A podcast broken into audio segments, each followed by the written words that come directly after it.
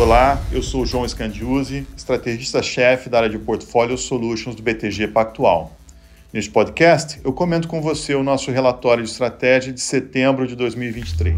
Os mercados globais, desde meados de julho, vem chamando a atenção uma acentuada abertura da curva de juros nos Estados Unidos, especialmente nos prazos mais longos.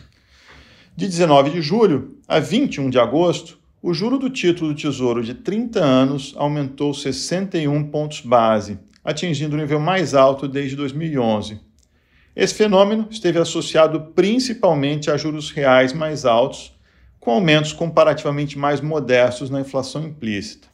É intrigante que o movimento tenha ocorrido na atual conjuntura, dadas leituras mais baixas de inflação recentemente e também dado o fato de que o mercado agora precifica uma probabilidade de mais de 60% de que o Fed já tenha concluído o seu ciclo de aperto monetário. Fatores técnicos e fundamentais parecem explicar essa abertura da curva de juros. Do ponto de vista técnico, observamos recentemente uma alta surpreendentemente forte na oferta de títulos públicos, inclusive de prazos mais longos, isso decorre tanto de déficits fiscais elevados e em deterioração, como também do imperativo do Tesouro de recompor a liquidez depositada na conta única do Tesouro.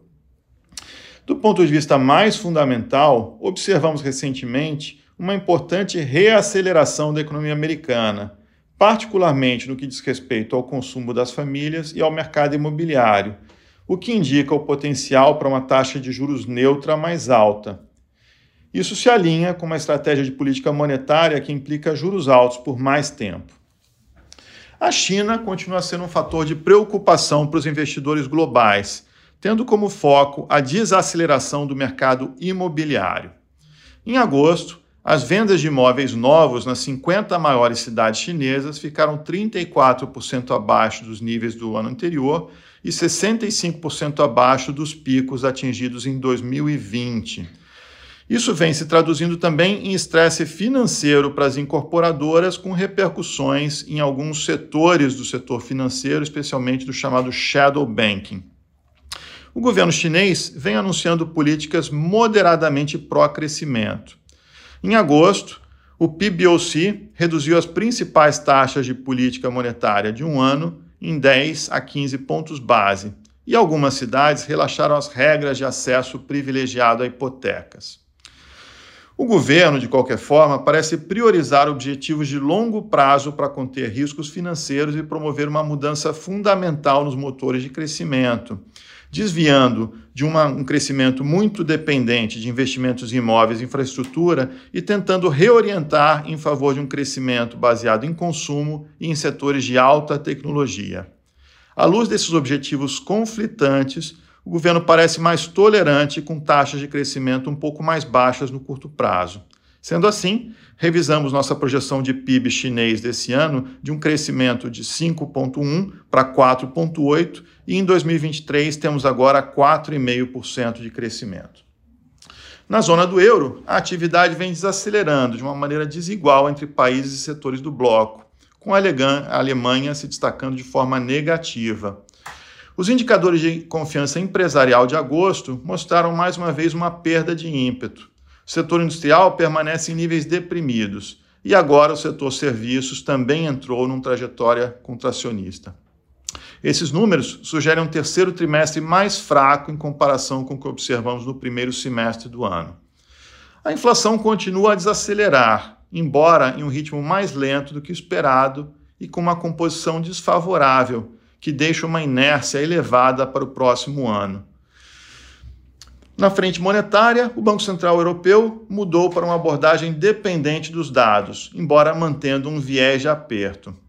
O BCE interpreta a recente desaceleração econômica e a dinâmica do mercado de crédito como indicações de que a política monetária já está produzindo efeitos por meio de seus canais tradicionais. Apesar de ver a inflação acima da meta até o próximo ano, o BCE entende que a trajetória é de descompressão. No Brasil, o crescimento voltou a surpreender positivamente, tendo o PIB do segundo TRI registrado uma alta trimestral de 0,9% com ajuste sazonal ou 3,4% ano contra ano.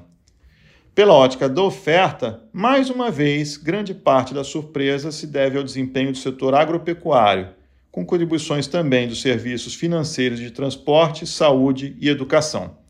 No entanto, o comércio e a indústria de transformação decepcionaram.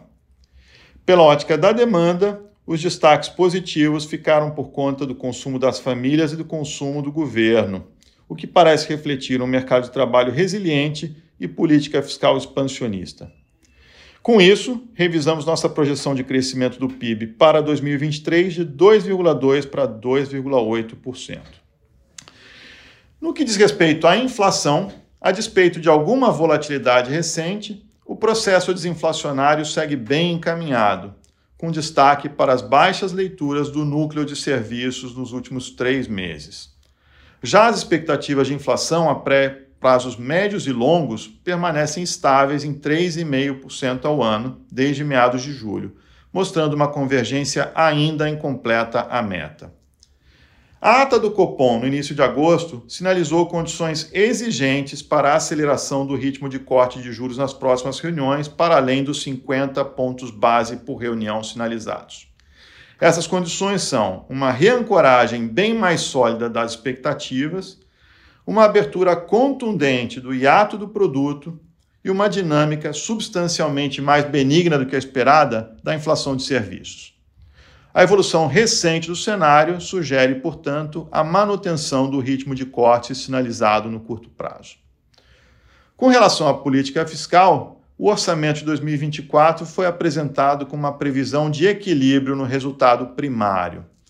Essa foi uma vitória do Ministério da Fazenda sobre o fogo amigo que defendia uma meta mais frouxa, de forma a evitar o risco de contingenciamento de despesas em ano de eleição municipal, o que colocaria em risco a credibilidade do próprio arcabouço fiscal recém-aprovado. A peça orçamentária foi acompanhada de diversas propostas para aumentar a arrecadação em 169 bilhões de reais o mercado acompanhará com atenção o avanço dessas medidas no Congresso até dezembro. O mês de agosto foi marcado por maior aversão ao risco nos ativos domésticos. No mercado de renda fixa, a abertura dos juros globais, um crescimento mais robusto no Brasil, alguma volatilidade inflacionária também no Brasil, assim como preocupações com o orçamento, levaram à abertura da curva de juros. Essa abertura foi preponderante nos vencimentos mais longos, em torno de 35 pontos base, enquanto os vencimentos mais curtos ficaram praticamente estáveis. O mercado pouco revisou a previsão de Selic no final do ciclo de cortes, para algo em torno de 9,25% a 9,5%. O IRFM, Índice de Títulos Públicos Pré-Fixados, teve alta de 0,76% no mês.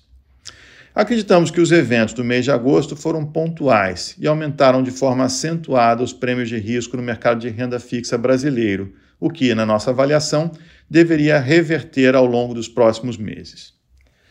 No mercado de renda fixa indexado à inflação, observamos uma alta de 10 a 20 pontos base nas inflações implícitas, a depender do vencimento.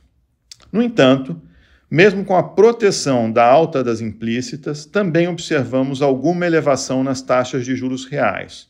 Como referência, a NTNB 2035 teve uma alta de 16 pontos base no mês.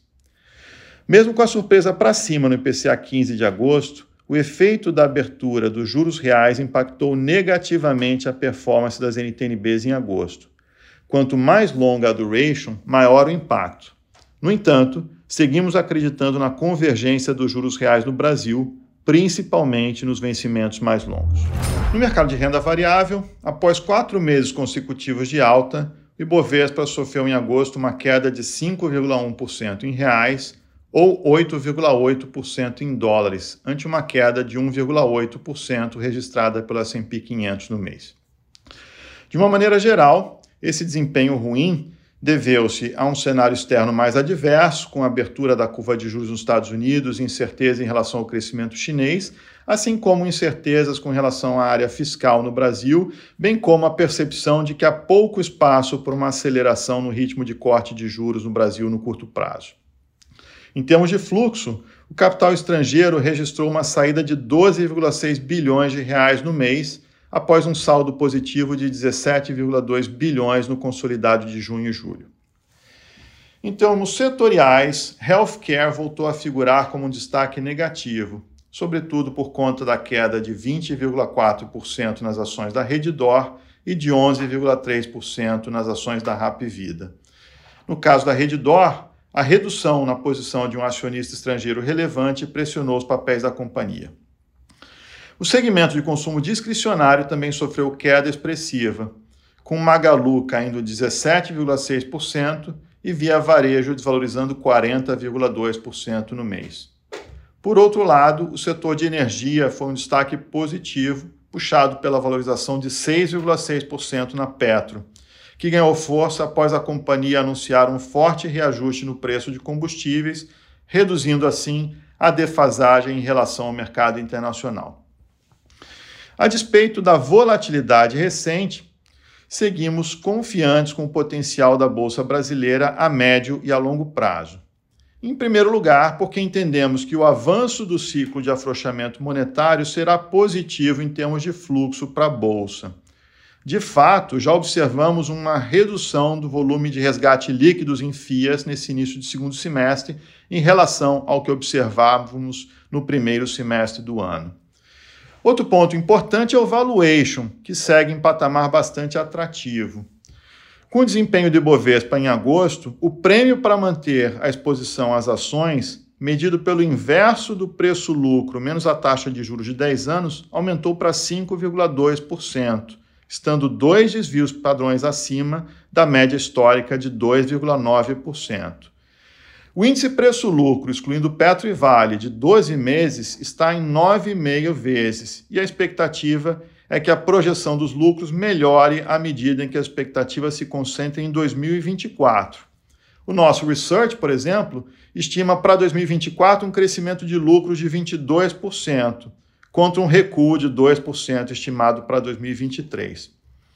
Nesse sentido, vale notar que a temporada de balanços desse segundo semestre mostrou que as empresas domésticas surpreenderam positivamente em relação às exportadoras, tendência que deve ganhar força nas próximas divulgações.